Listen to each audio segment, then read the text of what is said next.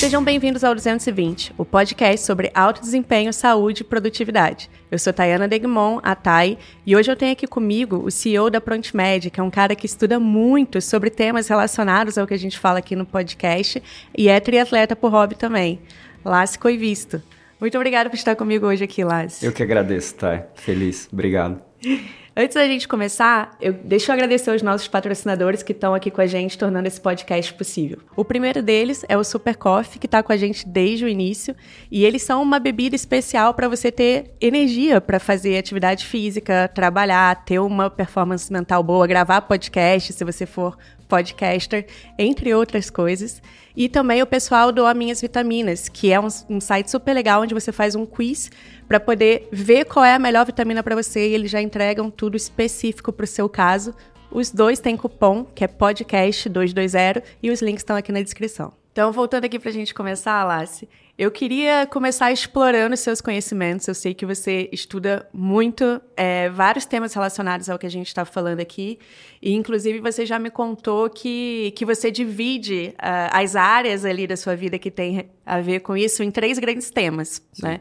Então, eu te, queria que você falasse quais são esses três grandes temas e como que você organizou esse tanto de informação sobre, sobre saúde, sobre bem-estar, sobre ser uma pessoa melhor, mais produtiva.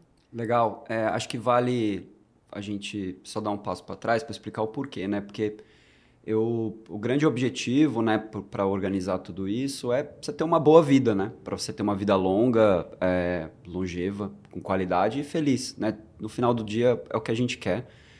E aí quando eu fui estudar sobre sobre o, os caminhos, né, que, que a gente que eu tenho que seguir, né? foi um estudo muito pessoal, comecei a dividir ah, quais são os grandes aprendizados, as coisas que eu tenho que aprender, as coisas que me interessam, os temas importantes. Então, sabia que fazer exercício é algo importante e etc. Então, eu comecei a aprender muitas dessas coisas. Então, a forma como eu divido hoje, de longe, não vai ser a versão final, mas é a forma que hoje eu, eu, divido, né? Eu divido em três grandes áreas. É, e lá dentro é um mundo inteiro, que é um, uma caixinha do físico, né, de como que a gente como que a gente lida com, o nosso corpo, um lado mental e um lado social.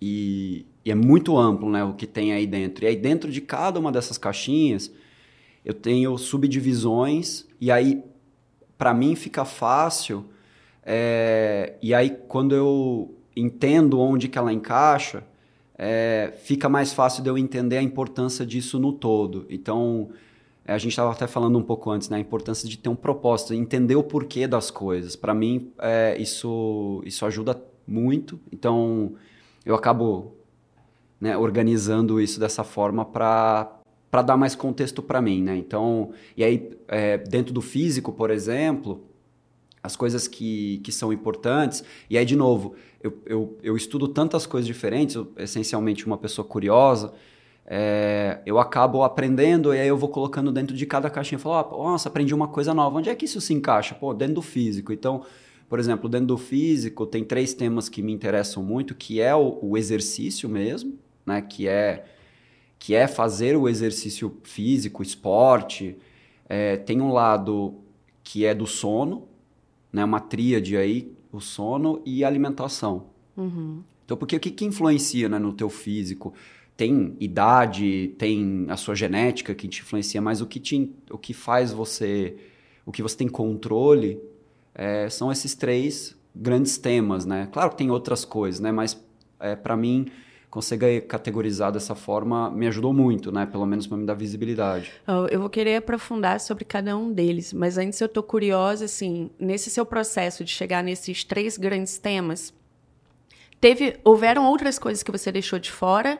Ou você entende que esses três realmente hoje abarcam tudo? Então, por exemplo, quando você está falando social, isso também já envolve relacionamentos, espiritualidade? O que que tem dentro dessas caixinhas? Então, primeiro macro e aí depois a gente Sim. afunila. É, eu acho que, pelo que eu entendo hoje, tá tudo dentro dessas três caixinhas, a forma tá. como eu organizo. Então, quando você está falando do do social e como você se relaciona, você pode estar se relacionando com com a sua esposa, com o seu companheiro, sua companheira, com seus filhos, com a sua família, com seus amigos, com a sua comunidade, que acho que esse é um tema muito importante, e até a espiritualidade, como que você está lidando com algo que talvez você entenda como maior. Então, é, é você com o outro, né? Muito forte, porque os outros dois, o físico e o mental, é com você mesmo. Né? É, é como você se relaciona com seus próprios pensamentos, como você se relaciona com o seu físico. E, e, é, e, é, importante, né? Um relaciona muito com o outro. Então, a forma como você pensa, isso já é muito claro, influencia muito no seu físico. Então, como que você executa um exercício, um esporte, se você está focado. Então, é a mesma coisa, o exercício te ajuda a focar no trabalho e o seu social te ajuda no, no, no mental, te ajuda no físico também. Então, tem, tem uma, é uma, uma relação, pelo menos é a forma como eu consigo organizar e que faz sentido para mim. Qual que é o seu propósito hoje? Você estava falando que o propósito é importante. Você, você tem uma definição clara, assim, simples de falar qual que é o seu propósito de vida? Como Sim, a, que eu se... possa compartilhar? é, não sei se é, é não sei se está tão claro assim, né? Mas eu acho que a gente é, sair, passar por essa vida, fazendo que o mundo é, progrida, né? Que tem uma a gente consiga fazer com que o mundo evolua, que você consiga deixar algo para trás que faça a gente ir em frente, né? E que esse processo seja bom para pessoalmente para mim, né? E que seja uma vida legal de ter vivido e que o resultado net no final é positivo. positivo. Acho que se a gente conseguir fazer isso, tá ótimo. Então hoje você alinha essas três caixinhas com esse propósito de gerar um impacto de evolução de alguma forma no Exato. mundo, ao mesmo tempo em que você meio que curte esse processo. Acho que é mais ou menos isso. É, exato. Tá. Porque eu sei que se eu não curtir, eu não vou fazer não adianta. Então. É, eu queria começar a entender um pouco disso, né? Porque a gente vai falar ali mais na frente, mas você é um cara que tem várias facetas, faz muitas coisas, já aprendeu coisas super complexas. E eu imagino que você foi desenvolvendo meio que um sistema para isso, e propósito Sim. parece ser uma, uma das partes super importantes. É, falando de. Vamos entrar em cada um então, falando aqui de físico. O que, que você. Das coisas que você já estudou, o que, que você enxerga que é mais relevante você trazer aqui, aqui para o nosso público, para eles entenderem de o quanto que exercício, que o lado físico como um todo, né? Porque exercício é uma das partes ali, impacta a vida de uma pessoa positivamente ou até negativamente? Olha, é, primeiro fazer um disclaimer, né? Eu, eu não sou um, Sim, não, sou, é um não sou nenhum médico especialista em. Apesar de comandar uma health tech super relevante, é... você não é médico. Sim, Sua formação é... é em economia, eu né? Eu fiz administração, administração de empresas. Né? É, então, é, tudo que eu falo aqui são coisas que eu aprendi, que funcionam, talvez não vão funcionar no futuro. E, é, e é uma, uma das coisas mais importantes que eu aprendi com as pessoas que me ajudam, os meus médicos, nutricionistas, meus, os meus técnicos, as pessoas que estão em volta de mim, que, que compartilham essa minha missão, né, de me ajudar a, a conquistar esses objetivos, a coisa que primeira que eu aprendi é ninguém sabe nada. A gente está muito muda o tempo todo. A gente está né? muito tem no início. Muita novidade, tem muita coisa. A gente está muito início. no início. Tudo que a gente sabe hoje, daqui 10 anos vai mudar. Então a gente está aberto a isso é, é, muito importante. Então primeiro, né, o, o, físico, como que ele divide, né? Então a gente está falando de sono, nutrição e exercício. Uhum, né? E aí sim. o exercício como que, como que eu penso nele? Um é, um é obrigação, que é musculação. A gente estava falando até um pouco antes disso, né? A gente vai perder massa magra ao longo da nossa vida quando a gente vai ficando mais velho. E se a gente quiser chegar aos 80 bem, aos 90 bem, aos 100 bem, né? essa geração vai viver muito mais do que as, a, as gerações atuais, que já estão mais idosas é, a gente tem que ter um corpo que, que sustente, né? Então a musculação ela é uma obrigação. Eu posso dizer que eu não curto, mas eu sei que é, ela tem uma. Você sabe que é curioso que ontem, por outro motivo, eu estava lendo um artigo relacionado a fintechs e tal, e eu não vou lembrar o dado exato agora, mas é um percentual super alto dos millennials não acredita que vai se aposentar. Pelas questões que estão acontecendo mesmo e a população envelhecendo e tudo mais. E aí eu acho que ao mesmo tempo que não acredito, eu não sei se todo mundo já parou para pensar o impacto disso, né? Que como que eu vou conseguir numa idade mais avançada performar no trabalho, fisicamente, para dar conta disso tudo. Que essa mudança já está acontecendo. Perfeito. É, é um e aí a musculação é bem isso, né? A musculação também hoje é o que eu estou priorizando. Eu queria fazer várias coisas, mas, cara, se eu posso fazer uma, é musculação. Então é, é ela que eu estou garantindo, Sim. né? É, exato. Então eu acho que assim, musculação é uma obrigação. Acho que todo mundo deveria fazer. É... E aí depois a gente pode entrar tudo no, no, no, no tema de tá, mas qual a intensidade? Porque tem gente que faz musculação com o objetivo que é além da saúde, é muito mais. Aí tem o próprio físico, tem competição e tem outras, outras coisas, né? Porque é, é um, no fundo é um, pode entrar dentro de uma linha de esporte mesmo, sim, né? Sim. Agora, quando a gente está falando do esporte, é, acho que tem duas coisas. Uma que é principal, que já é muito claro, que se a gente quiser ter uma vida longa, que é isso que você comentou, ah, os millennials pensam em viver muito tempo, não se aposentar e poder ter várias profissões, vários, vários é, versões de si mesmo, recomeços é. e aprendizados, que eu acho muito legal, uma visão meio Tim Ferriss, assim, que você nunca, você não vai ter uma vida muito trabalha, trabalha, trabalha e no final você curte. Sim. Você trabalha um pouco, curte um pouco, trabalha um pouco, curte um pouco. Então, eu acho que isso é isso também não é nada muito novo, isso é grego, assim. O pessoal começava, terminava filósofo no final da vida, né? Então vai mudando o que, que você vai fazendo. Mas Dentro do esporte, uma coisa que se sabe muito é que você deveria ter um, um esporte que fizesse você trabalhar numa zona cardíaca que a gente chama de Z2. Né? Então, Conta um pouco sobre isso. É, quando, quando você faz um esporte, é, você, o, seu, o seu coração, ele, e, e, o seu corpo trabalha em zonas é, de esforço que dependem, né? Eu não vou entrar no techniquez aqui, mas basicamente, para garantir que você tenha energia o suficiente para desempenhar aquela função, o seu corpo está quebrando glicogênio tá, ou está quebrando gordura, é, que são é, as principais, mas não são os dois, são, não são os únicos sistemas energéticos que você tem, para sustentar o que você está fazendo. Uhum. Né? Então, é, a melhor maneira do seu corpo armazenar energia e a, me a, melhor maneira de você consumir e gerar essa energia para o seu corpo é quebrando gordura. Né? Você quebrando gordura. Não é glicose e glicogênio, né? Que está no seu músculo ou no seu fígado.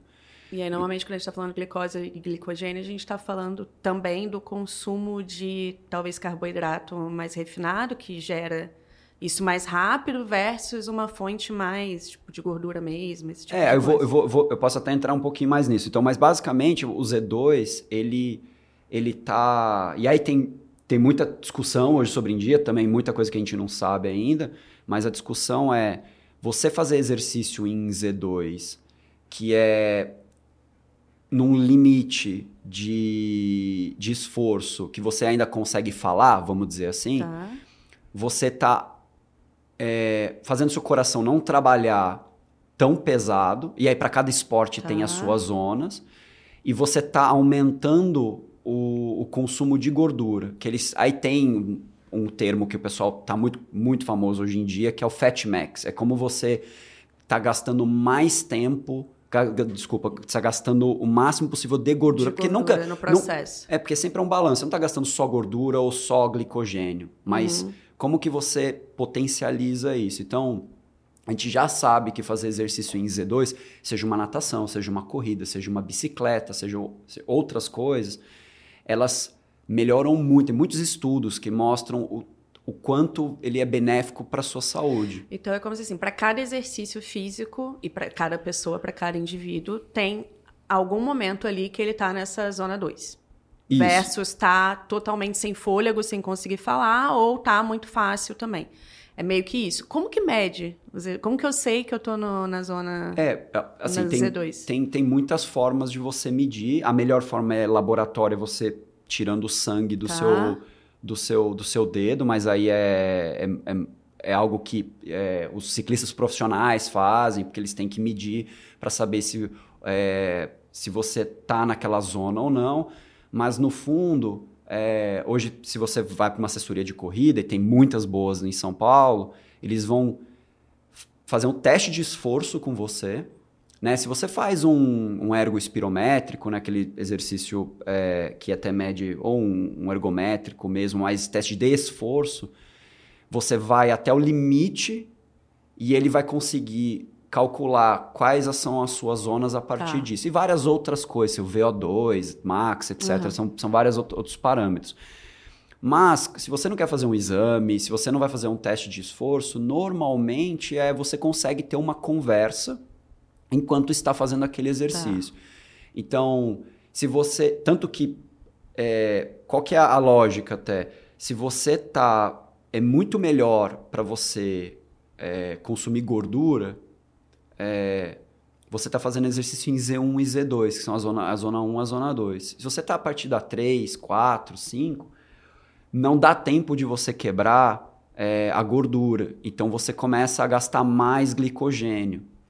Então você está gastando glicose, então você não está quebrando gordura. Então por isso que tem muita gente que fala, pô, eu, eu me sinto bem. Só de eu andar, eu estou emagrecendo pra caramba. Sim, porque você tá numa zona que tá super leve e você tá potencializando. Claro, se você fizer uma corrida, você vai acabar gastando mais, mas tem um tem um sweet spot que a gente não precisa acertar. Mas o, o ponto é, se você quiser viver bastante, é, você tem que evitar ao máximo doenças crônicas, né? Uhum. E são as doenças que mais matam. E doenças cardiovasculares são as que mais matam, as que mais matam, né? Junto com todo o mundo da oncologia, né, do, do, das neoplasias, etc. Então, se você fizer um exercício em Z2, algum esporte que te possibilite fazer seu coração se movimentar é, algumas vezes por semana, isso é muito bom. Então, eu divido exercício físico, músculo para você aguentar. Então, primeiro musculação com certeza. Musculação que é obrigação, algum exercício, algum exercício que, traga que, me traga essa, essas, possibilidade. essa possibilidade. Então, corrida, natação, bicicleta, caminhada, etc. São esses exercícios que você fica algum tempo constante correndo.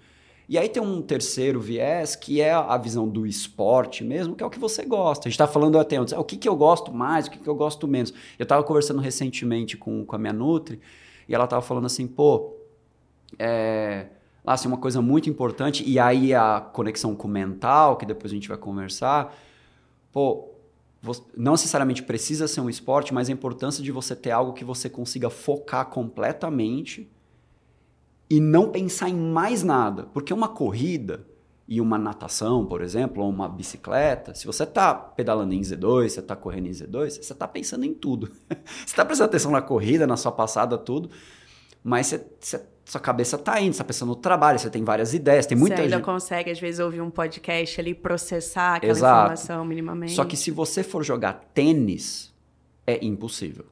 Você tem que olhar a bolinha. Não, mas não precisa ser tênis, você pode tocar violão, você pode fazer alguma outra coisa, algum tipo de exercício que tira todo o resto e te foca numa coisa completamente diferente. Então, o exercício físico, né, dentro do físico, você vai falando do esporte, do, do, do exercício em si, é, eu olharia para essas três coisas. Então, ter, ter sempre musculação, que vai te garantir que você é vai que ficar é isso bem. Que eu te perguntar, se só pudesse fazer uma das três, a pessoa não tem tempo, não tem recurso, não tem... Se tivesse que fazer uma Olha, das três... eu acho que é uma, essa é uma pergunta difícil, eu não saberia falar. Acho que depende da, de pessoa para pessoa. Porque se tem uma pessoa que ela é ativa, porque ela anda todo dia, ela vai, ela, ela, ela, ela tá bem fisicamente no sentido cardiovascular, focaria na, na musculação. Agora, se a pessoa é muito sedentária e não necessariamente ela tá, ela, ela tá com pouca massa magra e tal, ela precisa pelo menos que o coração dela volte ao normal. Porque é, é, é, é, difícil, não é. Ou se talvez ela tenha uma ansiedade muito bizarra, talvez o Super. terceiro o esporte que foque ela pode é, ser mais e, importante. E, e, e mesmo para ansiedade, assim, só de você fazer um exercício constante, isso acontece comigo. Eu posso dar meus exemplos. Eu, eu amo nadar. Assim, para mim é. Eu preciso de natação não só para o físico, mas mentalmente me ajuda Mental. muito. Então, eu saio da natação outra pessoa. Então, pra, eu sei já disso, eu já me conheci nesse processo. Eu sei que eu fazer um treino de natação, independente da, da performance no esporte, só o processo de estar lá vai me ajudar. Então, É, só que não me tira o, o. Eu tô pensando eventualmente no trabalho, mas eu saio motivadão, eu saio animado. É, então eu vejo. Eu vejo que depende, assim, né? Da, do momento de cada pessoa. Eu acho que musculação é obrigação, você deveria fazer sempre. É, o começo da sua vida, quando você é muito jovem, você tá bem, tipo, com músculo, tá tudo, tá tudo ótimo, mas também acho que depende da pessoa mas garantir que você tenha uma, um, uma qualidade cardiovascular, vamos chamar assim, é, é, bem importante também. Então, acho que nesse caso é um, é um caso de sentar com alguém e, e, e te explicar. E até, assim, a pessoa não vai conseguir testar tudo isso, mas eu acho que vale alguns testes de tipo, cara, sei lá, eu tô ansioso antes de uma reunião. Putz, se eu for andar aqui vigorosamente por 30 minutos, como que eu me sinto? Eu faço essa reunião melhor ou não? Se eu nadar, se eu... a pessoa também pode experimentar e entender, Muito. pelo menos no curto prazo, o que que funciona Muito. bem para ela, né? Porque algum benefício vai ter. E eu acho que muitas vezes a gente nem para para prestar atenção nisso, né? A gente faz tudo no automático, a gente não fala, poxa, que efeito que isso tem. É, na gente por algum motivo. E é bem particular, né? É, e, e essa, essa é uma das perguntas, assim, abertas que eu, tem várias perguntas que eu tenho que eu não sei a resposta. Assim, como medir performance física? Como medir performance mental? É difícil. Como é que você sabe? Ah, tem teste cognitivo e tal, mas será que eu estou melhor, eu estou pior? Mas acho que no final do dia, o como você se sente, você... Em relação a você mesmo, é, né? esse é seu ponto, ele é muito importante. E aí, isso está dentro de uma caixinha do mental, depois que eu vou comentar, que é a parte da reflexão. Tá, né? então vamos ver aqui. No, no físico, tem algum outro ponto que você acha que é crucial a gente passar aqui dos seus estudos? Não, acho que não. Acho que assim, só, só dar algumas referências. Né? A gente tem, tem um podcast muito bom sobre isso, que é de um médico oncologista focado em longevidade, que chama Peter Atia. O The Drive. The né? Drive. Eu adoro The Drive. E a gente vai entrevistar aqui em breve um médico que é super amigo do, do Atia, um médico aqui do Brasil, falando especificamente sobre longevidade e tal. É, ser, então, vai ser bem legal. o que ele fala é, você deveria focar o, o, o, o 4-1 que ele fala. Então, você dividir o tempo em 80% exercícios em Z2 e ter uma vez um exercício em, em muito esforço, em Z5, em Z4, você vai conseguir melhorar a a sua condição. Tanto que ele fala no podcast dele que como que ele qual que é o objetivo com os pacientes dele.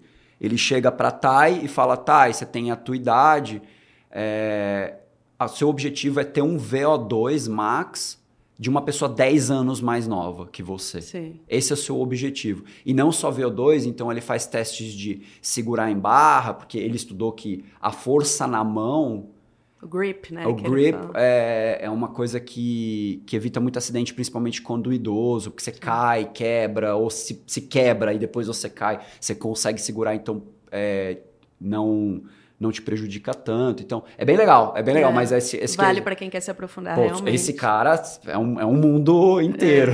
É. é um mundo inteiro. Muito legal. Mas acho que é isso, acho que são essa, essa caixinha a gente fecha. Aí tem a caixinha do sono. É e tem a caixinha da alimentação. Então, bora lá passar por essa. É, sono. Putz, o Matthew Walker lá, o Why We Sleep, é o livro. É o livro. É o livro. Então, acho que quem quer entender sobre sono, basta ler. É, ele. Isso foi uma coisa que eu aprendi, o quanto. O quanto de sono você precisa, o quanto de sono eu preciso varia. É diferente.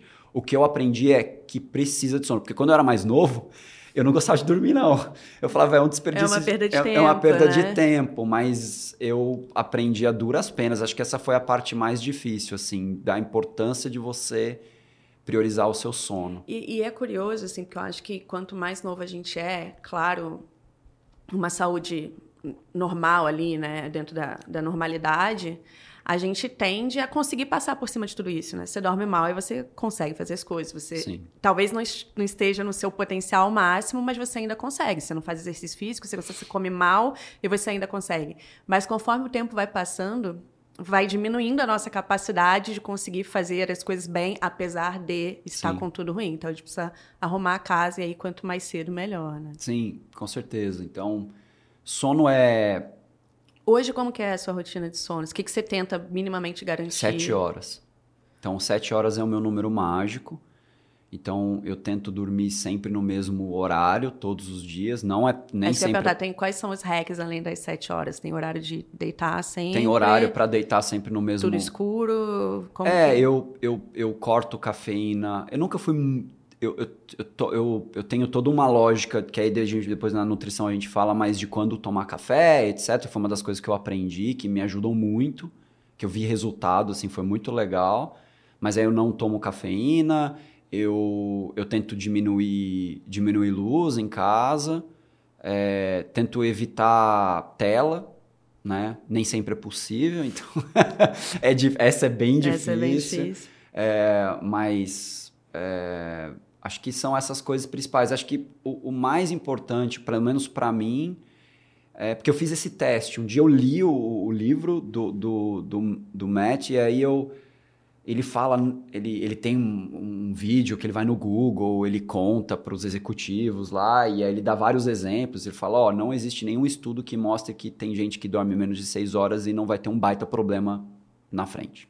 Não existe. Todo é porque mundo. tem gente que argumenta, né? Não, mas eu fico bem dormindo quatro horas, eu fico bem. É, mas ele, não. ele prova, ele prova por A mais B que isso é, Menos de seis, não. é tipo, impossível. E aí, e aí, pô, ele é a referência nisso, né? E aí eu falei, ah, eu vou fazer um teste. Eu vou dormir oito horas por dia por algumas semanas para ver o que acontece. E foi louco, porque eu, eu acordo cinco e pouco da manhã, porque eu vou nadar às seis. Eu não acordo às cinco porque eu gosto de acordar às cinco. Se eu pudesse dormir mais, eu dormiria, mas é porque eu gosto de entrar às seis na piscina. E aí eu tenho tempo para fazer as minhas outras coisas. Eu entro todo dia às seis na piscina.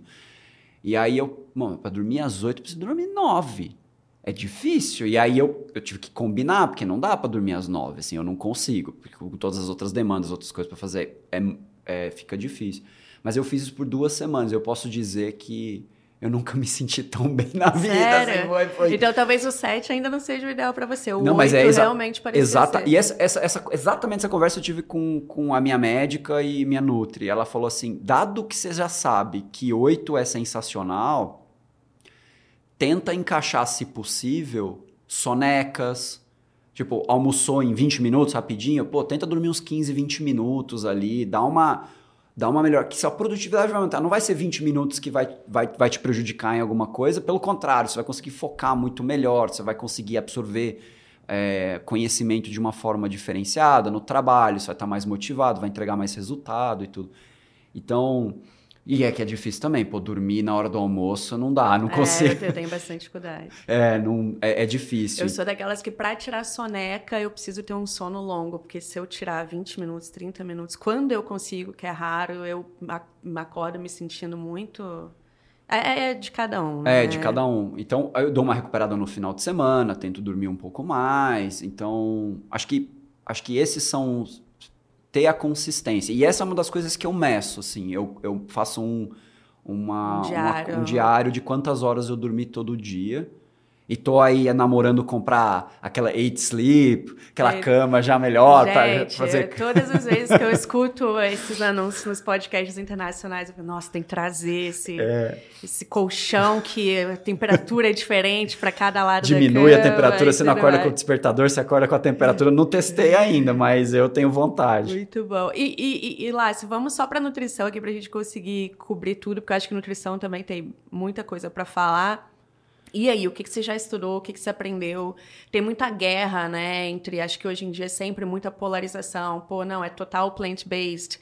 Não, é pô, pouco carboidrato. Não, só gordura, só... O que que você já viu? Claro, de novo, você não é, né, formado na área, mestrado na área, nada disso. Mas do que você já leu com profundidade, de artigos e tal... O que, que existe de ponto em comum e o que, por outro lado, você já testou para você que funcionou melhor? É, putz, então eu acho que é muito individual, acho que não tem certo e errado, a gente não sabe, acho que esse é o ponto. A gente tem, tem documentários e tudo. tem com- documentários para todos, pra todos os lados. os lados, né? então.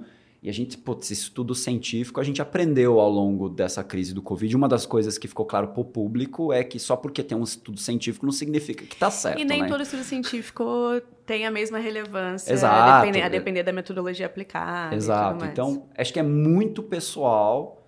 É, eu sou. Eu como de tudo, então não tenho nenhuma restrição grande. É, a- eu ter uma é, dieta muito balanceada. O que eu, o que eu, eu fiz, por exemplo, eu tenho uma dificuldade é, muito grande em, em ganhar peso. Isso ah. é um problema, é muito difícil, porque eu... Que aí é da sua constituição mesmo, é, já é não é algo que você consegue mudar esse fato, é, eu, né? eu, eu, tenho, eu tenho dificuldade com isso, o que me prejudica, me, me, machuca no esporte, porque eu perco músculo, quando eu paro de treinar eu perco músculo, eu fico mais leve, né? Então, eu tive que mudar várias coisas na minha alimentação. Então, por exemplo, eu já sei que quando eu saio da natação, a primeira coisa que eu tenho que fazer é comer. Isso foi com a minha Nutri. Então eu saio da natação, eu já como uma proteína, um carboidrato, porque se eu, eu vou fazer o segundo treino, ou mesmo se eu não for fazer um segundo treino na sequência, eu, eu já eu, eu, é um momento que o corpo está mais precisando, é um momento que eu vou colocar mais energia para dentro, né? Só, mais só, só, um parêntese aí. Qual que é a sua rotina de treino hoje? Só para a gente entender, ter o contexto aqui. é, eu, eu nado todo dia, assim, de segunda a sexta, é, às vezes de sábado, porque eu adoro, eu adoro natação. É, então, seis horas da manhã, como você falou, você tá lá na piscina. Tô na piscina. É, eu, eu, eu corro três vezes por semana, faço musculação três vezes por semana. Eu tô parado da bike, então sou um... Um triatleta. Um triatleta tá per, perneta aí, não tá faltando uma perna. É, desde que começou a pandemia, assim, eu dei uma, eu dei uma diminuída. Mas voltei a jogar tênis, assim, porque tênis foi meu esporte de mais novo, de, de menino. Mas né? aí como que você encaixa? Você, você falou, né, de três vezes por semana você corre, três vezes por semana você faz musculação e aí às vezes o tênis. Como que isso se encaixa? Seis da manhã você tá na piscina, é, a, você sai da piscina para outro já. É, isso na sequência. Tá. Eu mudei. Antes, na, durante a pandemia, eu, eu fazia o segundo treino no final do dia. Eu tava em casa então eu conseguia. Você conseguia organizar é, melhor fiz uma, Fiz uma salinha isso. lá para fazer alguma musculação e tem uma esteira simples lá tá. que, que eu consigo correr. Mas eu percebi que uma das coisas que não deu certo, eu percebi que isso não funciona para mim. Porque no início, quando, quando a minha jornada em esporte começou agora, nessa, nessa fase, eu, eu fazia os dois treinos de manhã para me livrar. Então, e aí são aquelas coisas, as renúncias que a gente falou, né? Durante a pandemia, eu fazia o segundo treino à noite, porque uma das coisas mais importantes para mim é, é estudar, é ler, adoro estudar. Então o que, que eu fazia? Eu saía da natação e aí eu tinha um tempo para ler só para mim. Eu chegava super cedo, sete e pouquinho, pegava um livro e ficava uma hora lendo. Ninguém ninguém tava me ligando, pedindo reunião, etc. Então era muito legal. Só que isso eu mudei recentemente. É, e aí agora minha rotina é, é tentar fazer o segundo treino, quando possível, na sequência. Então eu saio da natação aí eu faço minha corrida ou minha musculação. E aí no final de semana é mais leve, mas no dia durante a semana eu faço dois treinos, né? Uma musculação, uma corrida e a natação. E aí, de vez em quando, eu bato uma bolinha, mas isso é recente. Isso aí é. Não, beleza. É, é só, só para entender, porque você vê que é uma pessoa que tem um volume acima, normalmente, da média, de todo Sim. modo, né? De treino, de exercício.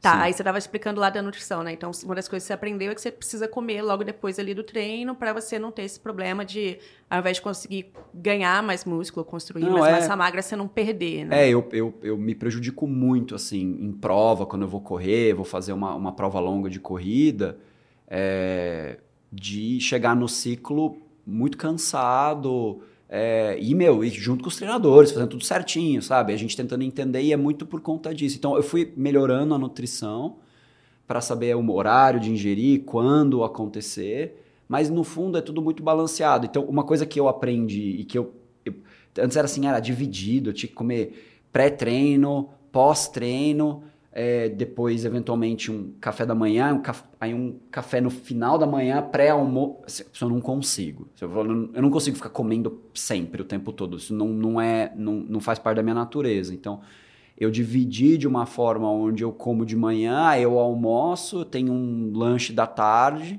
que aí eu, eu como um proteína, um carboidrato, e aí é, tem diferentes coisas que eu como e aí à noite alguma coisa. E aí eu dou umas escapadas. Eu, eu tenho um ponto fraco que é pizza e hambúrguer. eu adoro, então de vez em quando eu dou umas escapadas assim, mas a gente Legal. faz isso. E, e, tem alguma coisa dentro de nutrição que você acha que é, que é mais geral ou pontos que você entende que todas as pessoas deveriam observar e ter de percepção sobre si? Por exemplo, para você, tem alguma comida que te deixa talvez menos disposto quando você tem um trabalho mental muito importante? O que, que você acha que as pessoas podem olhar nesse sentido também? Olha, eu. Você falou do uso da cafeína, por exemplo. Nossa, Como que então, você descobriu que, que não, a cafeína funciona cafeína, melhor pra você? Como, como é que foi, né? Eu, eu, eu comecei a estudar porque você tem uma base alimentar que você precisa ter, você precisa comer as, os grandes, os macronutrientes, etc. Né? Você precisa ter o, o, o, o básico lá, né? É, que acho que não tem muito segredo, né? Ter uma, uma alimentação balanceada, etc. Né? Acompanhada, tudo. Mas aí eu fui perguntar, quando eu estava conversando com a nutricionista, o que, que pode fazer eu ser melhor, tanto cognitivamente como fisicamente. E aí eu descobri um site que é bem legal, chama Examine, ou para variar, ou acho que foi o, não sei se foi o Peter Attia ou foi o Huberman que, que colocou, uhum. e, e é, tem estudos científicos sobre como que cada substância afeta o, a condição física das tá. pessoas. E um provado é cafeína. Um, um... Depois você passa o, link pra gente colocar. Aqui. Tá, eu coloco. E aí, é, e aí eu, eu, eu, não fui atrás para ver se isso é verdade ou não, mas pelo que eu tinha lido, cafeína por um tempo foi, foi considerado doping uma quantidade. Pelo efeito estimulante. Pelo efeito né? estimulante, só que como cada corpo sintetiza de é, é, é, se relaciona com a cafeína, né? Não sintetiza, mas ele, ele, ele digere, ele, ele processa, comporta, né? Ele né? processa a cafeína diferente, então ficava muito difícil em, é, em saber o que é uso rotineiro de excesso. Então, assim, cafeína é algo que, que tem, de novo, a gente não sabe nada, né? Então tem os lados negativos, dependendo do excesso, e tem outras coisas. Tem o, o Matthew, por exemplo, fala que, cara, tem que cortar a cafeína totalmente e tal. Mas depende do objetivo que você quer. E aí esse é o ponto. Se a gente fizer 80% bem, isso já ajuda tanto. Ah, vou tomar, vou tomar meu café numa dosagem, não tem muito excesso, então uma, um miligrama lá de cafeína todo dia. Você sabe que uma xícara de, de expresso tem lá uns 60 ou 80 miligramas de cafeína, né? Dependendo, depende muito do grão, depende de muitas coisas. Mas, pô, se você sabe que, ah, eu tenho que tomar mais ou menos uns 200 gramas, 300 gramas por dia, é por aí, porque é o que é o máximo, tal, que é o que o pessoal fala você vai ficar bem. Não vai dar muito. Ah, mas aí o que, que acontece? É aí que é a parte legal. Quando você começa a fazer o que parece que é o, o correto, pelo menos está na direção, de fazer seu exercício, de fazer sua nutrição, de fazer seu sono, você começa a ter a reflexão que você tem. Pô, mas e se eu mudar aqui? Se eu testar aqui? E, e isso que isso, isso que, que começa a fazer diferença. Então, a, a sua pergunta assim, é o que, que faz diferença para você? Eu sei que se eu comer é, uma comida mais leve de manhã no café da manhã. Eu adoro café da manhã. Essa, é se eu pudesse comer café da manhã o dia inteiro, assim, eu adoro. O, é comer, minha, meu momento preferido. Mas se eu comer uma, algo mais leve, um omelete, né, uma fruta, alguma coisa que não tenha muito pão, etc. Eu adoro pão, eu faço pão em casa, então eu, eu, eu me sinto muito melhor. Né, ao longo do dia. Eu já é. sei disso, mas isso é comigo. Talvez outras pessoas sejam diferentes. Então eu não sei. É, eu como carne, eu como peixe, eu como é, é, frango. De tudo um pouco. É, de né? tudo um pouco. Não tenho, não, não tenho. E aí esse é um ponto, porque vai ter gente que vai ter problema gastrointestinal, gastrite, etc. Pô, então tem que evitar algum tipo. Então é muito, é muito, muito, pessoal. muito pessoal.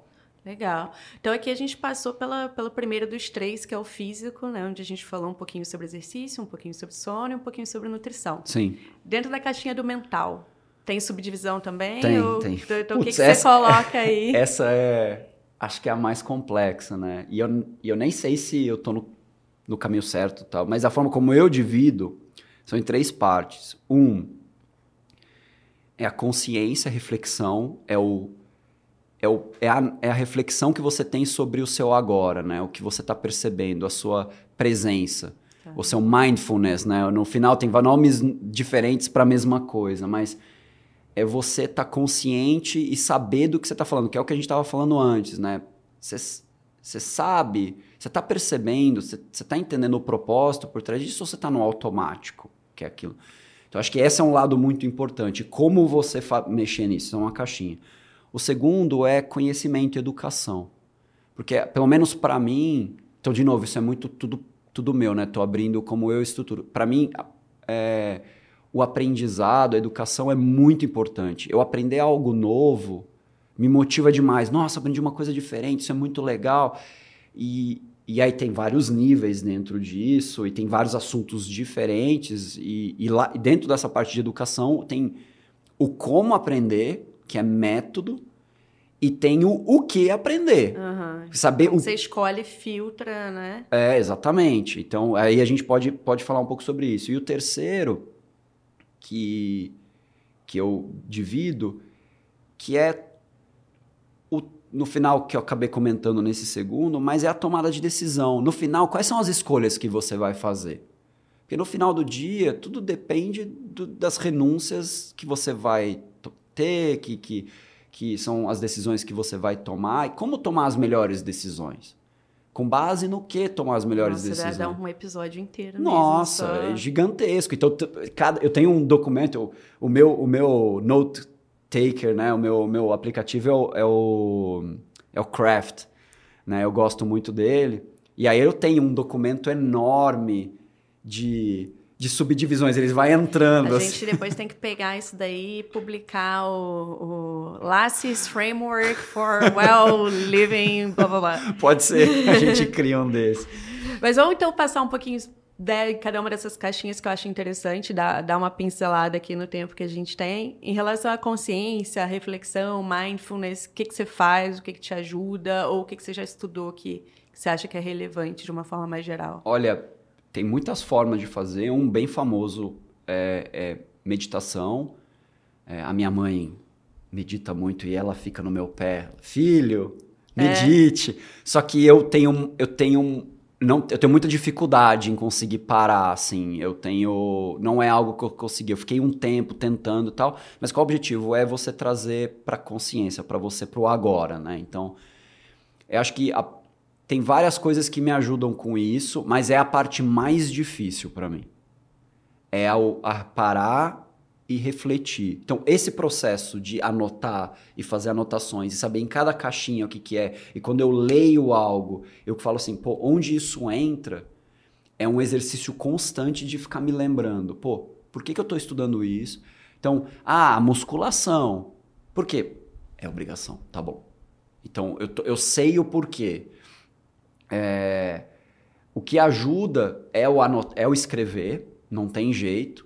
É, e, e, gastar tempo pensando, né? Cada um consegue fazer isso de uma é forma diferente, né? Então, por exemplo, tem um framework que, que, que o Jim Collins é, apresentou para o Tim Ferriss, que ele tem uma planilha, que ele entendeu que para ele a parte mais importante são as, a quantidade de horas criativas que ele gasta por dia.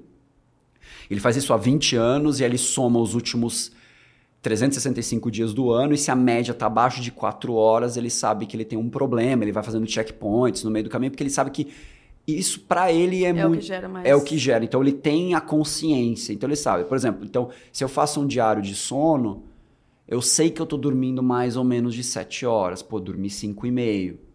Pô, eu preciso dormir mais. Eu, eu sei que eu preciso dessa média. Então, Mas eu acho que tudo passa por uma certa disciplina de todo modo, né? Seja disciplina de anotar, de perceber, Total. de fazer a meditação, Total. de internalizar, de, cara, como é... que eu saio do automático? Pô, não estou me sentindo bem, peraí, o que está acontecendo? Né? Exa... Onde e, que eu tô? É, é uma que... disciplina, mas tem uma questão de, sei lá se é a palavra certa, mas de coragem. Porque às vezes você não quer saber. E aí eu vou dar um exemplo. Tem um episódio recente do, do Shane, né, do Shane Parrish lá do, do The Knowledge Project, que, que uhum. putz, eu, eu, sou fã, que ele entrevistou um, um coach, Marshall Goldschmidt, alguma coisa assim. E aí ele, ele é coach de CEOs e uhum. gente importante no mundo, gente conhecida. E aí ele falou, pô, eu vou, eu vou dar um exercício, eu vou explicar como você pode ter uma vida melhor. E é um exercício que você demora cinco minutos para fazer e que ninguém faz. Não é porque não sabe, São seis perguntas que você precisa responder. Eu vou pegar até uma colinha, porque eu anotei Não, isso aqui. Pega, porque é relevante. Porque e aí é- o pessoal já se prepara para fazer esse exercício. É, são seis perguntas. Ele falou assim: você vai dar uma nota todo dia, no final do dia. Você vai fazer seis perguntas, vai responder e vai dar uma nota de 0 a 10. Tá. Primeira pergunta. Eu fiz o meu melhor hoje, tudo em relação ao dia, em criar objetivos claros. Nota de 0 a 10. Segunda pergunta. Eu fiz o meu melhor em atingir os meus objetivos. Uma nota de 0 a 10. 3. Eu fiz o meu melhor em achar propósito nessas coisas que eu fiz. Nota de 0 a 10. Eu fiz o meu melhor em ser feliz hoje. É tudo hoje. Eu fiz o meu melhor em criar relações positivas. E 6. Eu fiz o meu melhor em estar presente e comprometido com o meu dia. É uma nota de 0 a, de 0 a 10 que você faz uma média e vê a sua nota todo dia. Ele falou se você conseguir melhorar a sua nota ao longo do dia, ao longo da, Do, do tempo, do né, tempo dias. você vai conseguir melhorar muito. E aí ele fala que ele fez um.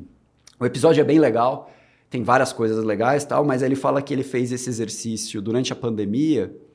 É, ele tinha vários encontros entre os, o- as pessoas que ele dava coach.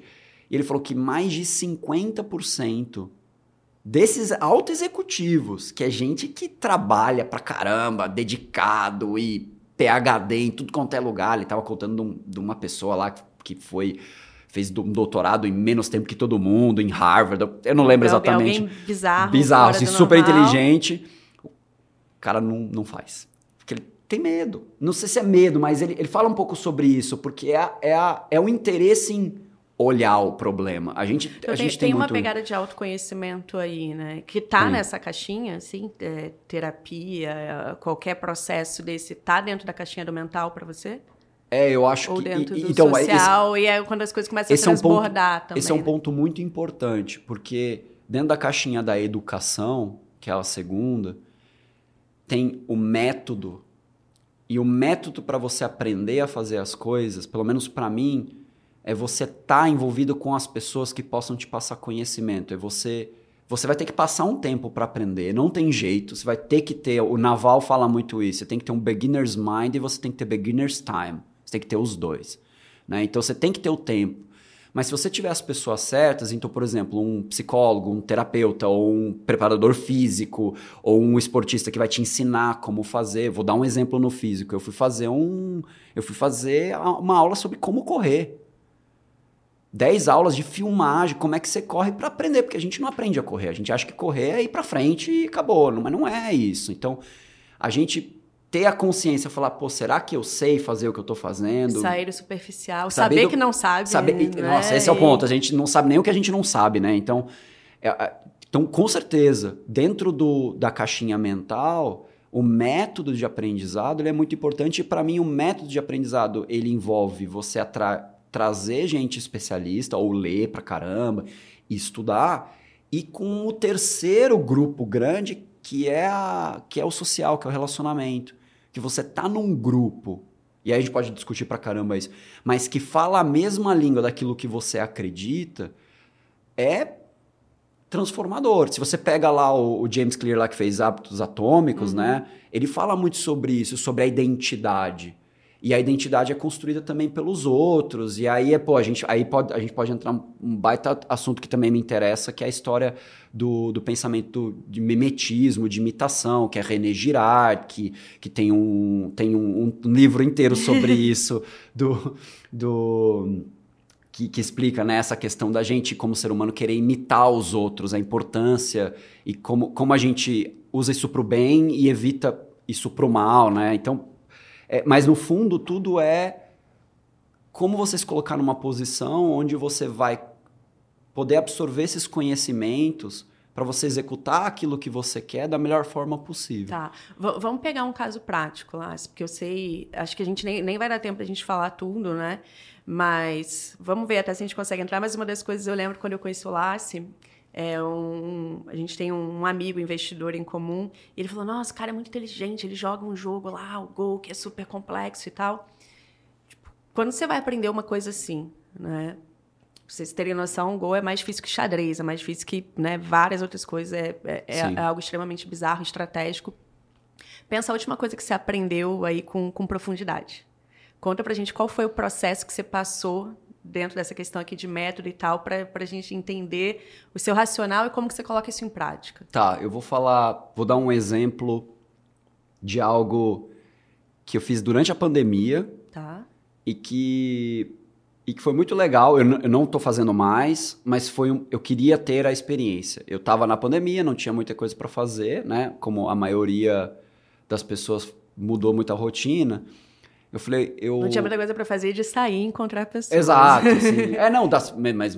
Porque metade, do, não metade do meu tempo, mas uma boa parte do meu tempo é sair para natação, é ir correr, é fazer alguma coisa fora uhum. tal. Então eu, sobrou muito tempo, ainda mais o trânsito que a gente pegava tal. E, e eu falei, nossa, eu vou aproveitar para um monte de coisa diferente. Eu fui aprender a desenhar. E eu tá. sou zero artístico. Okay. Zero. Eu tenho. Eu, meu avô foi. Meu avô foi pintor e tal. Então eu tenho um lado de conhecer os quadros e tal, de estar tá nesse mundo de certa forma, porque ele fez muitos quadros, muito legal, era fantástico, né? O que ele desenhava, mas eu zero. Tá. E aí eu fui entender o processo de desenho. Então eu fui fazer aula. Então a primeira coisa que eu fui fazer... Então a primeira coisa foi buscar, o que buscar. você falou, buscar alguém que seja especialista naquilo. Então você foi fazer Exato. aula de desenho. Exato. Primeiro, tá. primeiro foi o, o, o processo de saber o que eu queria. E aí eu, pô, eu queria... Eu decidi, eu quero aprender a desenhar. Aí a segunda parte do processo é procurar e aprender. E aí eu aprender foi ir para uma escola Aí eu fui fazer aula remota, é, fui, fui, fui ver curso. No YouTube tem 300. YouTube, para mim, é a plataforma que, se você usar direito, é, você consegue. Você aprende quase qualquer coisa, assim, quase qualquer coisa. Então, aí eu fui aprender. Tem um, tem um, um canal que chama Proco, P-R-O-K-O o cara desenha, é monstro, assim, é impressionante. O cara tem milhões de views, é impressionante. Ele desenha tudo. E aí eu fui aprender. E aí você vai, pô, como desenhar um olho, como é a técnica. E aí é tempo, não tem jeito. E, e o desenho, retrato, fazer retrato, que é o que eu estava aprendendo, de, exige muito tempo. E aí aquele negócio que é muito legal. Eu, eu, eu aprendi né, a desenhar um rosto, né, como desenhar uma orelha, como desenhar um nariz, como desenhar um olho, né, a cabeça, etc. É, os princípios por trás que você tem que entender de anatomia pra caramba. É isso que eu ia falar, né? Acho que em tudo tem os fundamentos que são a base, que é tipo proporção, né? Anatomia, que a gente não pensa. A gente pensa assim, ah, vou aprender a desenhar, você quer pegar um lápis e sair fazendo, sendo que o negócio Sim. tem sempre tem, a gente fala muito na Growth Leaders Academy dessa questão de quais são os fundamentos por trás. Se você souber isso bem, meio caminho andado. Né? Exatamente. Né? Mas acho que esse é, o, esse é o ponto mais importante. É o, é o, acho que dentro dos mapas, dos modelos mentais, os first principles, né, voltar para os fundamentos, é um dos que eu mais uso, assim, para mim. É, pô, será que eu estou entendendo de fato o que isso significa? Então, pô, aí eu tive que aprender a fazer sombra, mas sombra é física. Como é que a luz bate aqui no estúdio? Como é que ela tá fazendo sombra aqui no microfone? Como é que ela como é que ela se comporta, é super legal. E aí eu aprendi o que eu não sabia. eu sei o que eu não sei, pelo menos agora eu sei o que eu não sei. E aí eu, eu conheci pessoas incríveis, pessoas que, que, que desenham, que você fala, meu, um talento e, e uma dedicação ao processo muito legal. E funcionou, assim. Eu saí desenhando um olho, porque eu falei, nossa, eu, eu não desenhava nem um homem de palitinho, né? Então, zero artístico. Então, isso funcionou. E, e, acho que no final do dia, se você colocar propósito, intenção, esforço, né? O tempo. Então, né? você teve que dedicar bastante tempo Muito. para chegar nesse resultado. Meu, desenho demora quatro horas. Então, assim, é primeiro foi a decisão, aí buscar de uma forma mais aberta diferentes fontes de conteúdo, um ah. especialista para se aprofundar, entender os princípios e dedicação, dedicação tempo colocar tempo. Isso em prática. E aí a terceira, a quarta coisa, e aí tem até um outro paralelo, uma coisa que eu queria comentar, que você vai poder falar para caramba que você é um baita especialista nisso, mas que é o compartilhar o conhecimento. Porque quando você ensina, você aprende para caramba. Né? O, o Reforge lá, que é o famoso, ele tem lá um modelo né, no Navigate, é, learn, Sim, act tem, e, tem. E, e, sei lá, spread, eu não lembro lá o que que é lá. O Que é meio que modelo de aprendizagem modelo moderno de aprendizado. que eles acreditam, é, né? que, que é baseado em resultado, etc. Então, no fundo, é- isso é uma coisa muito legal, porque tem gente de mundos muito diferentes que estão falando a mesma coisa com formas diferentes, né? Estão falando a mesma coisa de formas diferentes. Ah, o modelo de aprendizado é esse. No, no fundo, é, é tudo muito parecido. E, como, e aí, quando você entende os primeiros princípios, o como aprender, você fala, pô, preciso achar um especialista, preciso decidir.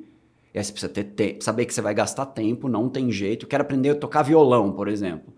Pô, você quer você decidiu, vai fazer aula, vai se dedicar e tenta ensinar para alguma pessoa. E como que você mantém essa disciplina lá? Se, por exemplo, vou aprender a tocar violão. Puta, mas no meio do processo tem muita coisa chata do tocar o violão, né? Às vezes a pessoa quer o, o resultado ali, ela quer o endgame, ela quer o, o tocar a música completa que ela mais gosta, mas não necessariamente passar por todo o Passar. processo, toda a dor do que é aprender a tocar violão. Como que você consegue, né? Porque você também já comentou algumas coisas. Cara, eu não sou a pessoa mais, mais regrada que eu vou comer um volume de comida porque é obrigatório, e, né? Como que você, então, lida com isso e consegue manter a disciplina para aprender algo novo? Como Olha- desenhar e, e as dores que estão envolvidas nesse processo? Aí vai ser meio contraditório o que eu vou falar, mas acho que você vai entender. Você tem que ter consciência das coisas, né? Ah, pô, tem propósito, eu quero aprender, porque daqui seis meses eu quero aprender a tocar violão, por exemplo, ou tocar violino, piano. Ou eu quero ir para musculação, eu quero ir aprender a me exercitar, porque a gente nem sabe fazer isso, né? A gente acha que é pegar um peso, mas não é, é muito complexo, né? Como fazer é muito. É, é- é- é- isso é- a gente aprende, né? A gente, como a gente não sabe o que a gente sabe, a gente tem que assumir que as coisas são muito mais complexas do que a gente imagina, né? Então, vai chegar uma hora que você decidiu que aí quando você vai entrar na rotina de executar e você decide, ah, eu vou fazer aula três vezes por semana, você tem que colocar na agenda, pô, vou Uhum. aprender lá, vou colocar na agenda. No momento que você decidiu a tua rotina do seu tempo que você está dedicando àquilo, aí você não pensa mais. Você só executa. É deixar no automático. É, porque se você Tentar começar... ao máximo tirar tudo que possa você- atrapalhar se você- e te é. fazer pensar sobre isso. Se você pensa, pô, mas hoje eu não tô afim de fazer exercício. Não, meu, levanta e vai. Depois, é, fala assim, realmente, não tô nem um pouco afim. Levanta e vai. Não quero tocar violão, não quero tocar piano, não quero aprender a desenhar. É, realmente, eu não quero. Vai, depois E- você discute com você depois mesmo. você discute com você mesmo. Você, você, é como você deixa a voz É, falar. porque e- é muito fácil a gente criar motivos para nós mesmos, né? Nós somos Sim. inteligentes o suficiente para fazer isso. A Então, gente acho se enrola. esse lado do nem, nem pensar sobre. Tá, isso é um pouco ali em conhecimento e educação. E tomada de decisão, que é super. E assim, para você que é CEO, a gente tem muitas pessoas que escutam a gente, né? São do mundo, principalmente de startups, são decisores de alguma forma. E é um tema super complexo também. Acho que principalmente no que você tocou, que é, poxa, como que eu sei que eu tô tomando uma decisão de qualidade? Porque assim, se tá certo ou errado, putz, não dá para saber de antemão. A gente só vai saber olhando para trás. Mas como que eu sei que eu tô fazendo o maior esforço possível para tomar a decisão correta? Exato, é. Nossa, esse é um esse é um tema muito complexo, né? Porque no final é, tudo as nossas decisões, né, futuras, o que a gente está pensando, a gente está tomando com base em conhecimento e informação. Então, todos os nossos problemas de tomada de decisão, eles nascem, né? A minha visão é que nascem por conta de falta de conhecimento. Então, como que você. E você nunca vai ter todas as informações. Né? Então, você está sujeito a, a errar. Então, acho que se você se guiar por princípios básicos é, vai- que, que te a maximizem né, a, a possibilidade de você tomar decisões corretas, é, você vai estar pelo menos num caminho, um caminho, é, um caminho melhor. Então, por exemplo, né, a primeira coisa que eu acho que, que é fundamental numa tomada de decisão é pensamento de longo prazo. Porque a gente acaba tomando uma decisão, por exemplo, no trabalho. Pô, vou trocar de trabalho, vou sair daqui, vou tomar essa decisão que pô, não vai ser bom para essa pessoa, mas vai ser bom para mim agora. Ou não vai ser bom para mim agora, mas é uma coisa que é bom para o sistema como um todo. Então, se você tiver um pensamento de longo prazo e tomar suas grandes decisões pensando assim, pô, como que isso afeta daqui três anos, daqui cinco anos? Né? Um, um aprendizado muito que, que, muitos desses grandes pensadores, aí o pessoal novo que, que fala muito sobre isso, o Naval, o Shane falam muito sobre isso, é você tem que ser um long-term player, né? Um, alguém que pensa no longo prazo, um jogador de longo prazo e que a melhor forma. E é engraçado, esse, esse Marshall Goldsmith, é, é, que, que fala daquelas seis perguntas. Eu já anotei aqui, eu vou procurar esse episódio. Ele fala, ouvindo, ele fala sobre relações positivas, é, que está dentro do que tá dentro do, do, do social, social lá, né? Do, é, ele fala que é go positive e go first. Então, beleza, tem que pensar em longo prazo. Então, você tem que ser positivo, vai, puta, vamos fazer o bem e seja você a primeira pessoa a tomar a decisão positiva. Então, são os aprendizados dele. Quando você pensa em longo prazo, eventualmente você vai tomar uma decisão que no curto é 40% para você e 60% para o outro. Não tem problema você perder, ter menos aqui do só que isso vai garantir que a pessoa lá na frente, lá no How to Get Rich do, do Naval, ele fala muito sobre isso. Ele fala, pô, se você for uma pessoa que todo mundo sabe que não vai prejudicar ninguém, você sempre está pensando no coletivo, todo mundo vai querer fazer coisas com você no isso futuro. Vai gerar muito mais Vai gerar. Então, pensamento de longo prazo, é, acho que é a primeira das coisas. Fundamento, aí é, não é, não é nem só first principles, né? O Charlie Munger dando lá no livro dele, lá o, o Almanac, Almanac por Charlie lá, que ele fala, meu, você tem que pensar em... E aí a gente tá falando até de mercado financeiro, que é investir nas empresas tem que ter fundamento, né? Long term value investing, etc. Que na, na vida no final é isso. É você olhar para os fundamentos e falar assim, pô, é, será? Deixa eu ver o que no fundo tudo isso que eu tô querendo decidir representa. Ah, são duas ou três coisas, na verdade. É, que, que até eu ia te perguntar isso, né? Quando você fala ali de coletar o máximo de informação, de conhecimento possível, como que ao mesmo tempo você não se paralisa de tipo, eu quero ter mais e mais e mais e mais e mais informação? Quando que você fala assim, cara, é o suficiente? Tem a ver com os fundamentos ou como que você olha para isso hoje oh, com, com que você tem de aprendizado? é duro, é duro. Eu estou perguntando porque assim eu sou, eu sou, uma pessoa, por exemplo, muito crítica e muito perfeccionista. Então eu tendo a isso, eu gosto de ter o máximo de informação possível. Mas cara, no mundo dinâmico, você nem sempre tem como ter acesso a Acho... tudo ou isso te paralisa em algum momento porque são tantas é tanto barulho, digamos assim. Acho que deixa de ser informação, começa a virar barulho. Então, em que momento você traça essa linha e como que você esse é um, é um framework que você precisa ter de importância, importante ou não importante, reversível ou não reversível. É bem famoso. Essa decisão que você está tomando, essa e a segunda parte acho é que é a mais importante. É reversível? Se eu errar. Porque se é, pode ser mais, mais rápido ali, né? Exato. Cara, eu vou tomar uma decisão que, se eu tomar, a gente não vai voltar atrás. Não tem jeito. E aí você vai precisar. Aí você vai ter que pensar pra caramba. E, e aí depende muito da decisão, né? Então, acho que você usar um framework de, de entender o, o, o, quão, o quão errar é prejudicar, prejudicial, nesse, nesse caso dessa decisão, ela vai fazer uma diferença enorme para você. E até uma questão de a capacidade de delegar para o seu time. Você vai querer, quando a empresa está crescendo, você vai precisar delegar e algumas decisões vão ter que ser tomadas e você nem vai ficar sabendo. Você tem que estar tá relativamente confortável. Você tem que estar tá confortável. Então, a decisão é, meu, se for para tomar decisões que vão me afetar no, no. que a gente não consegue mudar e afetam o longo prazo da empresa, pô. Eu quero estar tá envolvido. Você está envolvido. Agora, quando não, manda bala. E aí, óbvio, tem um equilíbrio entre a senioridade das pessoas, né? A experiência. Mas acho que esse é um framework que, que funciona, que é legal. É, e na tomada de decisão, é, eu, eu gosto muito do, do framework que tem a ver com, com First Principles, que é o, o pensamentos de segunda ordem, né? Uhum. O, beleza, aconteceu isso e, e depois, né? Qual que é a consequência, qual a consequência disso, né? Então, Hoje o mundo está tão dinâmico e tem tanta coisa acontecendo ao mesmo tempo que a gente acaba não pensando na consequência da consequência, né? Então, na, na, segunda, na terceira derivada. Começa a ficar cada vez mais difícil, mas, mas acho que esse é um ponto importante.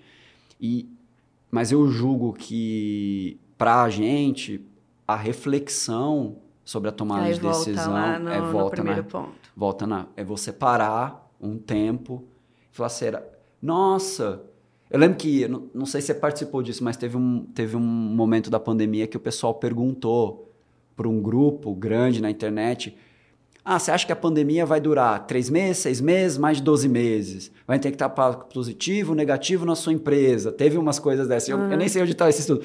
Pô, seria muito legal o pessoal. Olhar em retrospecto. Meu, o que, que eu respondi? Né? Eu errei miseravelmente, assim. Eu achei que ia ser muito mais rápido, né? eu, eu no, logo que explodiu, assim, né? Eu falei, ah, não, isso a gente vai conseguir res, resolver rápido, né? Eu, eu, sou uma pessoa muito otimista nesse caso, mas. Acho que essa pandemia ensinou muita coisa para todo mundo. Sim, sim. Beleza. E aí, agora entrando, então, no, no social, para a gente conseguir abordar é, que eu ainda queria falar com você bem rapidinho ali sobre, sobre o que você está vendo nas health techs e o que, que vocês pensam para frente de, de ProntMed nesse sentido. O social, o que, que é mais relevante dele, que, que você acha que contribua para o bem-estar, para a produtividade das pessoas? Eu acho que a gente tem que entender que como a gente é um, um bicho social, a gente... Algumas pessoas são mais, outras menos, mas a gente tem que estar inserido em comunidades. Que dão o, o combustível para a gente conseguir fazer as outras coisas que a gente quer muito. Ah, eu quero aprender violão. Pô, se você estiver num grupo que todo mundo tá tocando violão, vai, vai te influ, influenciar para você aprender violão, para ter produtividade.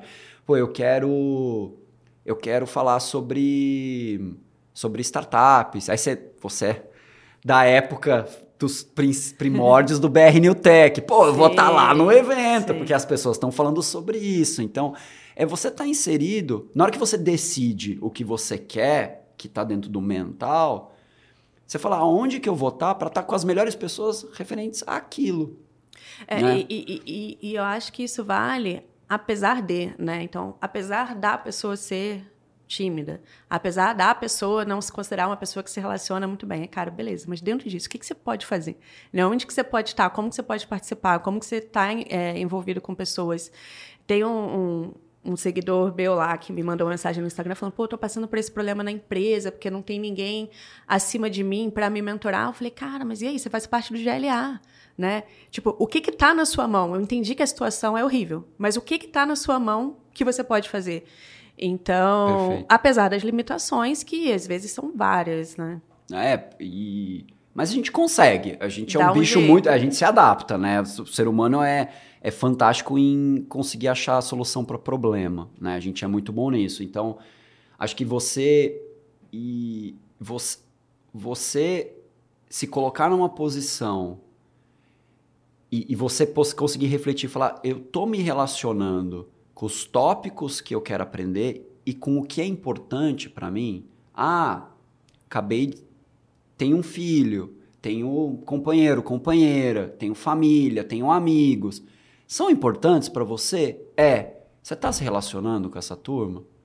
É conscientemente aí de novo volta no outro ponto, né? O que que você está fazendo para alimentar as coisas que são importantes e o que você está gastando de tempo com o que não é, Exato. talvez e que você precise, Exato. por mais doloroso que seja, também deixar de lado e dizer não. E... Exatamente. E por isso que para mim o anotar esses grandes grupos e saber o que tem dentro de cada caixinha, quando eu leio de vez Te em ajuda, quando, né? me ajuda a falar, putz, eu preciso pro social. Porque você não lembra, porque você tá no dia a dia, você, você, você, gasta um tempo lendo de novo, né? A gente conversando aqui me faz lembrar de um monte de coisa. Então, no mesmo no mesmo episódio desse desse do Marshall, do Marshall, ele fala um negócio muito legal, porque o Shane pergunta para ele assim, é, pô, como é que você resolve o problema quando você tem um comportamento que não é legal, por exemplo, imagina que tem uma pessoa que grita no trabalho e, e, e recebe esse feedback o tempo todo, pô, a forma como você se comunica é muito errado, a gente não gosta. E, pô, quer mudar. Aí ele faz essa pergunta, mas o problema é que as pessoas só lembram do, da falha, nunca lembram do positivo. E você passa assim seis meses, a pessoa passa seis meses sem gritar, só que aí ela tem um episódio, aí todo mundo fala, viu? Gritou.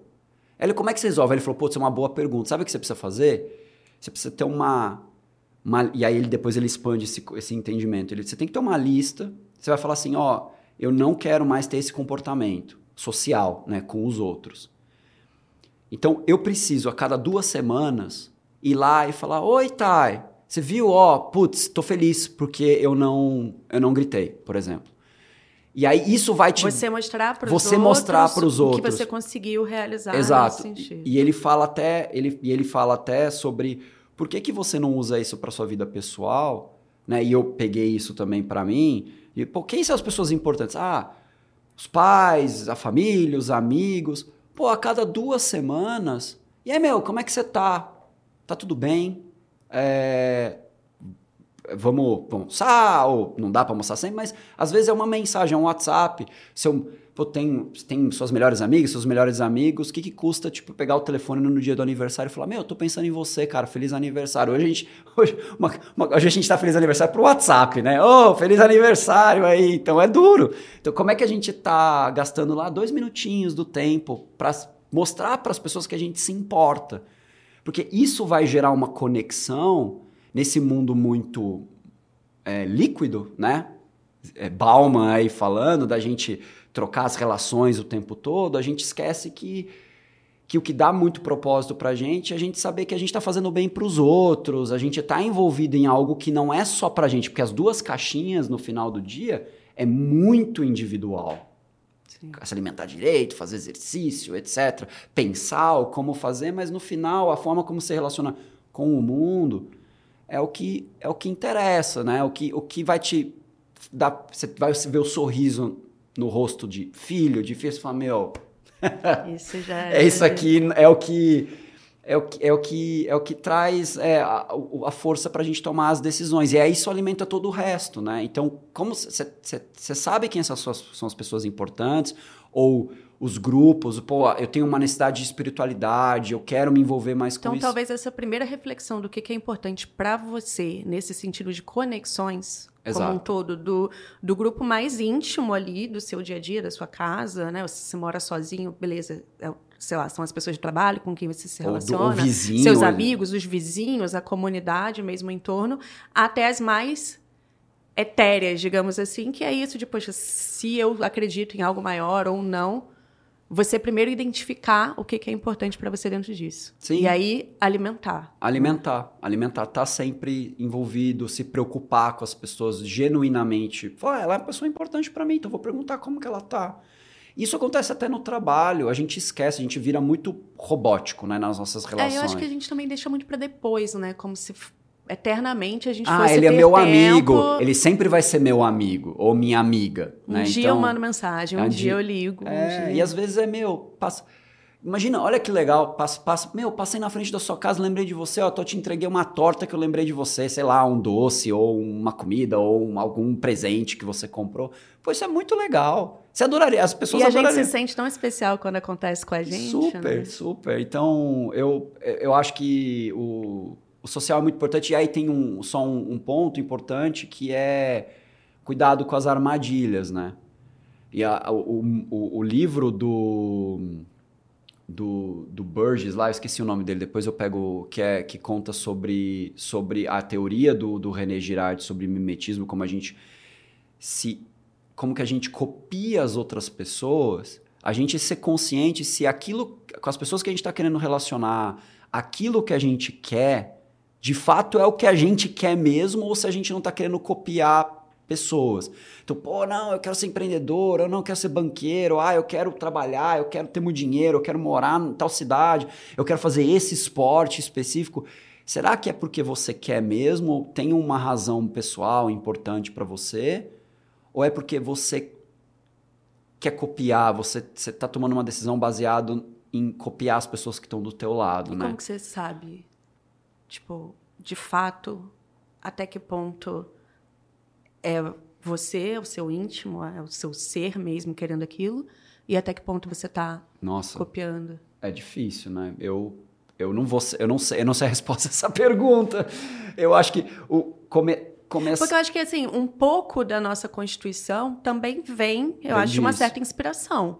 Total, né? total. Mas assim, o, o, o que eu acho que é o maior cuidado aí é aí de novo, né? Parece uma tia velha falando isso, mas principalmente no mundo de redes sociais e tudo mais, a gente vê muito uma parte, né? Então, pô, eu vejo lá o, o Lassi, que, cara, é CEO de uma empresa que está indo super bem, que está crescendo, que eu sei que está investindo em novos produtos e tal e que pô, é triatleta e cozinha super bem, então ele aprende ali os fundamentos da cozinha e faz a comida para a esposa e pô, se relaciona super bem, vem hoje almoçar com a Thay e tal.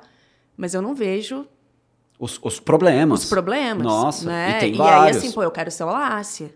Né? E que consegue ter essa discussão aqui, saber muito de muita coisa, mas, cara, o que, que isso requer? Eu quero mesmo, né? Ser, É, até que ponto? E às vezes as pessoas não se interessam por aquilo, querem aprender outras coisas. E tem o mundo, ele é muito ele é, é muito rico em, em conhecimentos, em aprendizados e e acaba assim, você entra na comunidade para se inspirar nos amigos, nas pessoas que estão fazendo com você, porque você quer, você quer melhorar.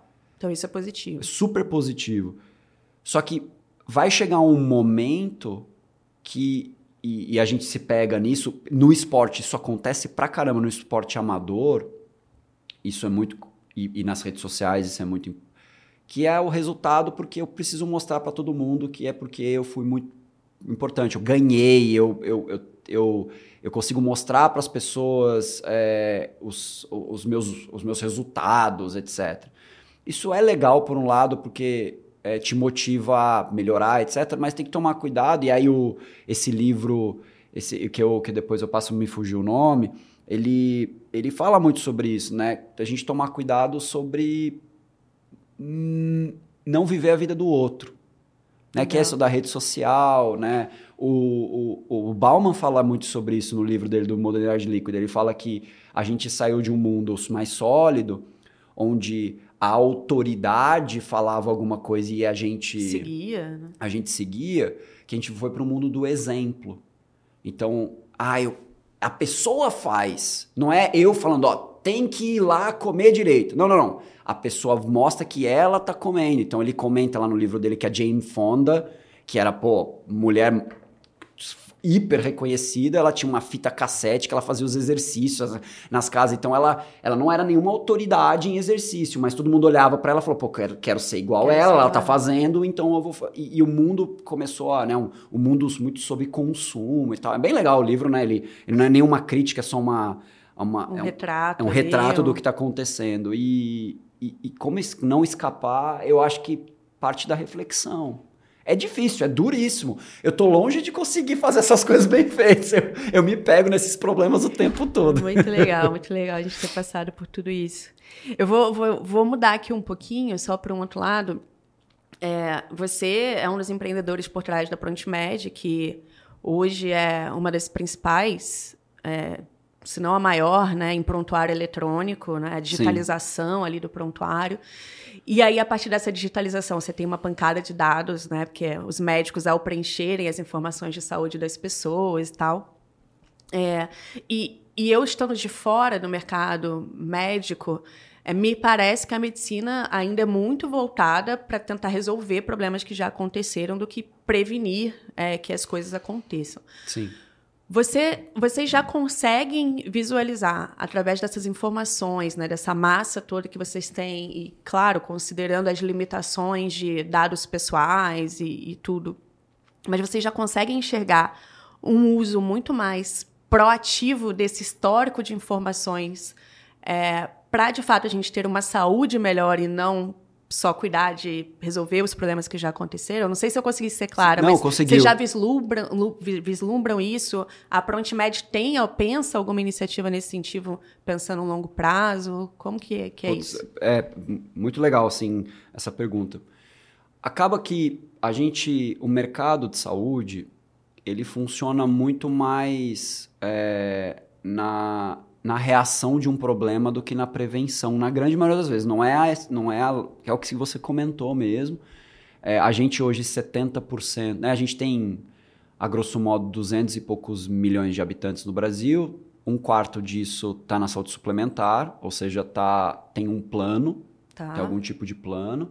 E 70% desses planos, mais ou menos a grosso modo, são as empresas que oferecem para os funcionários como, como quase um benefício. benefício. É, como quase um benefício. Então, é, e a troca de plano é muito grande. De um para o outro. Então, então é, você tem um plano marca tal, vai para outra. Vai para outra. Então, existe o mercado, isso não é culpa de ninguém, o mercado gera um incentivo para a gente pensar mais no curto prazo. O mercado, né? Falando da saúde suplementar, quando a gente fala de SUS, governo, que tem trabalhos sensacionais no SUS, pelo, pela quantidade de, de, de recursos que tem e tal, ele já pensa mais em longo prazo, né? Mas é um. Quando, então, quando um. Isso macro, né? o, o, profissional de saúde, o médico ou, ou, outros profissionais, o nutricionista, o psicólogo, eles, quando eles fazem, a, tomam a decisão de ir para esse mundo, é, um, é, um, é uma profissão de doação, né? É cuidar do próximo. E quando você está fazendo isso, você tem que olhar com o horizonte, não é, pô, vou resolver essa dor de garganta. Pode acontecer, acontece isso também, né? Mas você tem que olhar para a pessoa ao longo de um espaço maior. E aí, que, que a gente enxerga na Prontimed é exatamente isso que você falou. A gente toma decisões no micro, o médico, quando está tá te atendendo, ele vai pedir seus exames, vai fazer algumas perguntas para você, ele vai coletar informações que são faladas, ou às vezes vem de um laboratório, e vai tomar decisões de próximos passos com você. Ó, faça esse exame, toma esse medicamento, vamos fazer uma cirurgia, faz mais exercício, deixa de fazer aquilo. Então, e tudo com base, baseado em dados que você entregou para ele. Só que quando você está falando em gestão de saúde populacional, que você vai cuidar de uma população e não de um indivíduo, você está saindo de um para um do um para N. Uhum. Você precisa tomar uma decisão em grupo. Que é muito mais complexo. Muito né? mais complexo. E para escalar é, é difícil. Você, para você escalar, você precisa dessa informação. Quando um paciente fala assim, ah, doutor, eu sou diabético.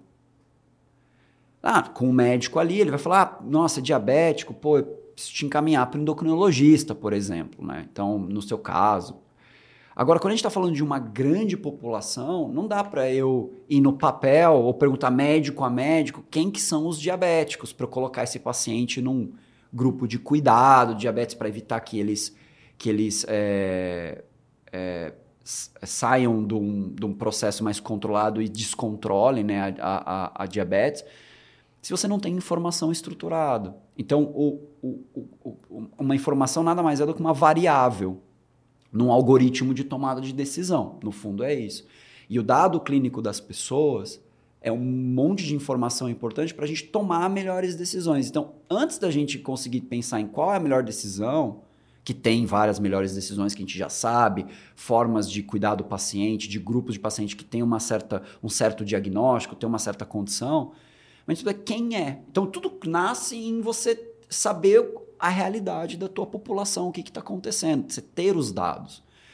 Então, e as pessoas não têm os dados dela. Então, o que a ProntMed faz? Ela é um prontuário eletrônico que tem esse objetivo de capturar o dado na entrada e empoderar o profissional de saúde e principalmente as grandes instituições dentro de um conceito de gestão de saúde com sigilo médico, aquelas coisas todas, para esse grupo de médicos que está cuidando dessa população saber o que, que tem.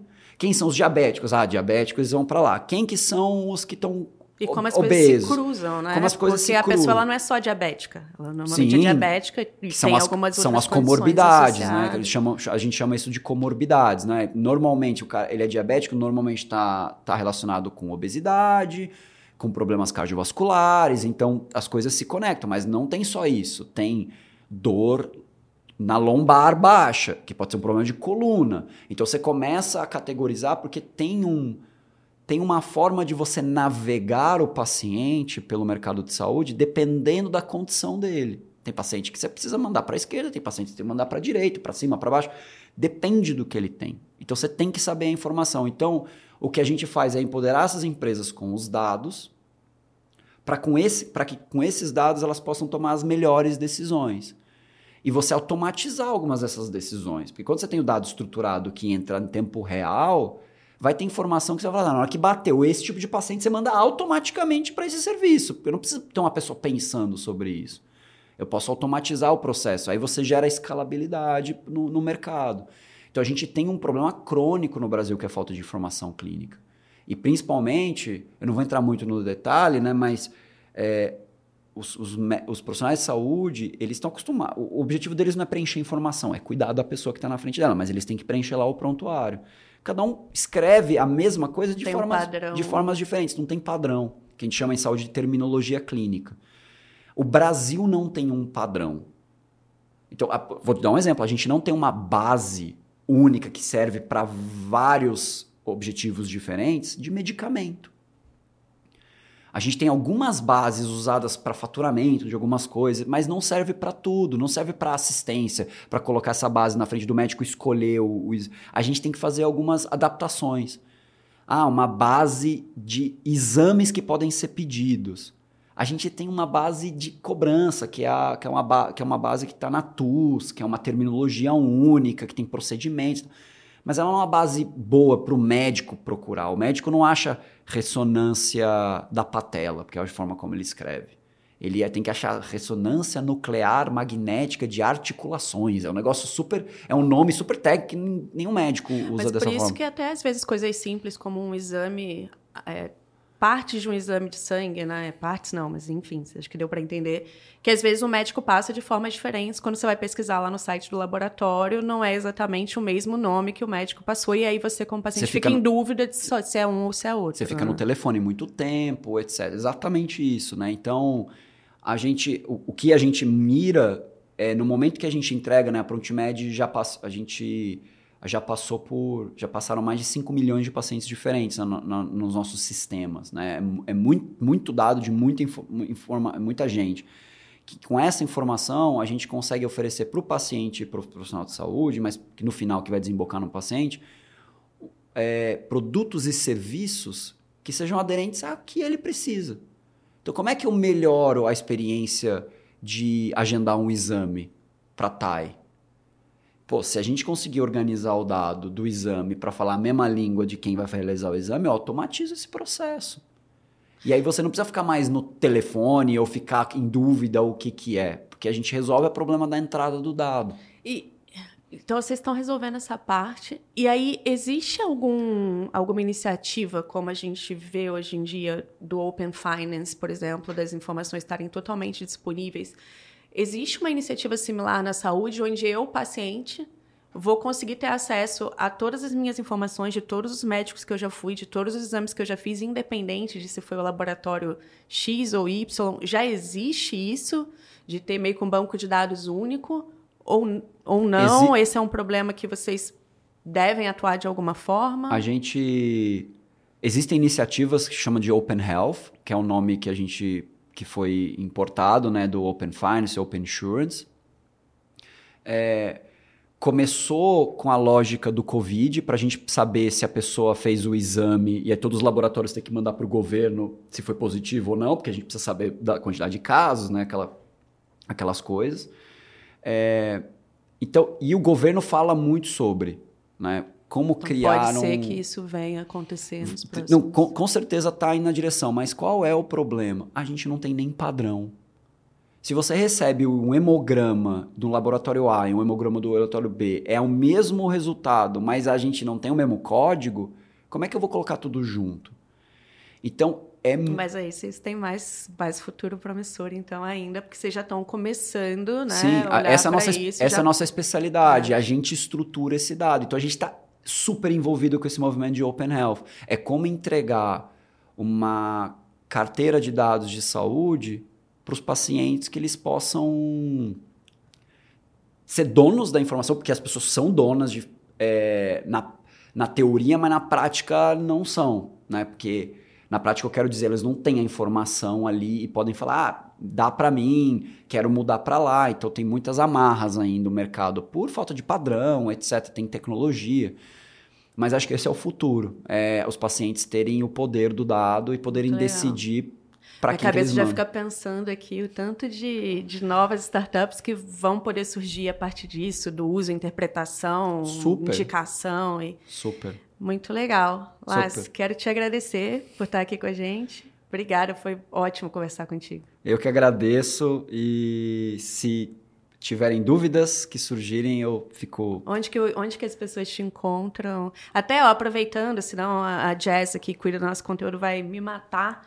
Quem estiver assistindo no YouTube, já se inscreve aí no canal. A gente tem vários podcasts super interessantes. Se estiver ouvindo no Spotify, Apple Podcast, avalie a gente, por favor.